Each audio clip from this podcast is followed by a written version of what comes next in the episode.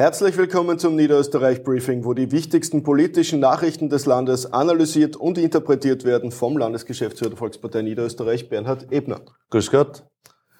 Ähm, das ist jetzt das zweite Mal, dass wir mit einem Thema beginnen, das nicht originär in Niederösterreich beheimatet ist, nämlich mit dem Bundesparteitag. Du warst dort, du hast mit ausgezählt. Äh, wie zufrieden bist du mit dem Ergebnis und mit dem Parteitag? Ja, nach diesem Parteitag ist klar, dass wir das auch heute auch besprechen. Es war ein toller Parteitag, der in Graz stattgefunden hat, ein starkes Zeichen der Volkspartei der Geschlossenheit.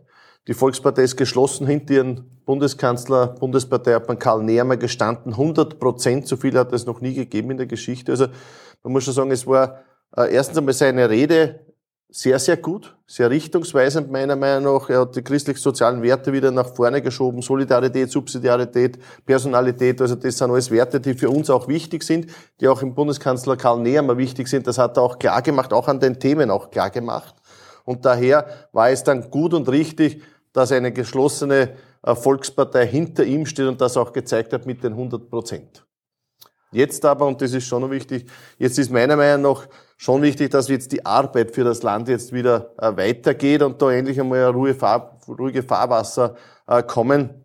Aber wirklich so Themen wie Pflegereform, jetzt für die Landwirtschaft wird einiges vorbereitet, die Steuerreform tritt in Kraft. Also es kommen ja da jetzt viele, viele Maßnahmen, die auf Bundesebene gesetzt werden und das ist wichtig und notwendig, damit sich die Österreicherinnen und Österreicher äh, auf unsere Bundesregierung auch verlassen können. Am Wochenende hat unser Landtagspräsident Karl Wilfing im Bolsdorf einen neuen Windpark eröffnet. 13.000 Haushalte können jetzt zu, äh, zusätzlich mit Strom versorgt mhm. werden.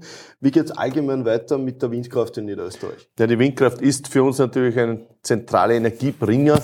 In Niederösterreich stehen über 700 Windkraftanlagen. Wir waren ja auch die ersten, wo ein Windrad gestanden ist, 1994 bereits äh, das erste Windrad in Niederösterreich. Und wir haben seitdem ja sehr, sehr vieles auch in diesem Bereich gemacht, haben Zonierungen auch festgelegt, wo Windräder stehen können, haben jetzt, wie gesagt, 700 bereits stehen und setzen jetzt ganz stark auf Repowering, das heißt stärkere Anlagen, wirtschaftlichere Anlagen an denselben Standorten. Somit können, kann mehr Energie auch erzeugt werden, mehr äh, erneuerbare Energie und das ist gut so, weil genau die brauchen wir genau in Zeiten wie diesen. Auf der einen Seite Photovoltaik und äh, Windkraft, auf das setzen wir in Niederösterreich. Ein Thema, das die grüne Verkehrsministerin weniger erfreut. Äh, die S1, S8 äh, Lobautunnel und die S34, die Entlastungsstraße St. Pölten, werden immer noch nicht gebaut. Jetzt hat der Bürgermeister von St. Pölten, Matthias Stadler, äh, Schadensersatzansprüche in den Raum gestellt gegen die grüne Bundesministerin. Wie geht das eigentlich weiter mit diesen Bauprojekten? Ja, es ist unserer Meinung nach auch nicht möglich, dass eine Ministerin aus eigenen Stücken, aus ideologischen Gründen jetzt hergeht und einfach Projekte stilllegt, so wie sie es gemacht hat. Äh, es gibt natürlich in der gesamten Ostregion Riesenaufregung. Es gibt auch im Ballungszentrum St. Pölten Riesenaufregung. Wir als Volkspartei stehen ja da ganz klar auf der Seite der Bürger und sagen, ja, es muss eine Entlastungsstraße für St. Pölten auch geben. Auf der anderen Seite im Osten auch da für uns entscheidend, dass es weitergeht, dass das 1 weitergebaut wird, dass der Lobautunnel kommt und dann natürlich auch in weiterer Folge die S8. Denn es kann ja nicht sein, dass die gesamte Ostregion nur mehr im Stau steckt und die Ministerin aus ideologischen Gründen sagt, wir bauen einfach nicht die Straßen, die vom Nationalrat beauftragt sind und die auch von der europäischen Ebene beauftragt sind. Also so gesehen, sie setzt sich über alle Gesetze hinweg. Als Grüne äh, ist das natürlich auch ein starkes Zeichen, weil gerade die fordern ja immer wieder auch ein, dass man sich an alles halten muss und sie selbst hält sich eigentlich nicht an die Gesetze, die beschlossen wurden. Klare Aufforderung an die Ministerin, hier endlich zur Vernunft zu kommen und hier die Projekte voranzutreiben. Ein wenig zum Schmunzeln habe ich die Berichterstattung gefunden. Auf der einen Seite 100 Jahre Niederösterreich. Unsere Landeshauptfrau gemeinsam mit Franz Schnabel und äh, Waldhäusl von der FPÖ präsentieren die Details im Miteinander. Äh, eine Seite später wird berichtet, dass die Glupop-Leute von SPÖ, FPÖ und NEOS äh, das Miteinander im Land kritisieren und obendrauf vergessen sie noch die Grünen und laden sie gar nicht ein zu dem Fototermin. Was ist da los? Gibt es da Diskrepanzen zwischen der Regierungsebene und der Clubebene bei den anderen Parteien?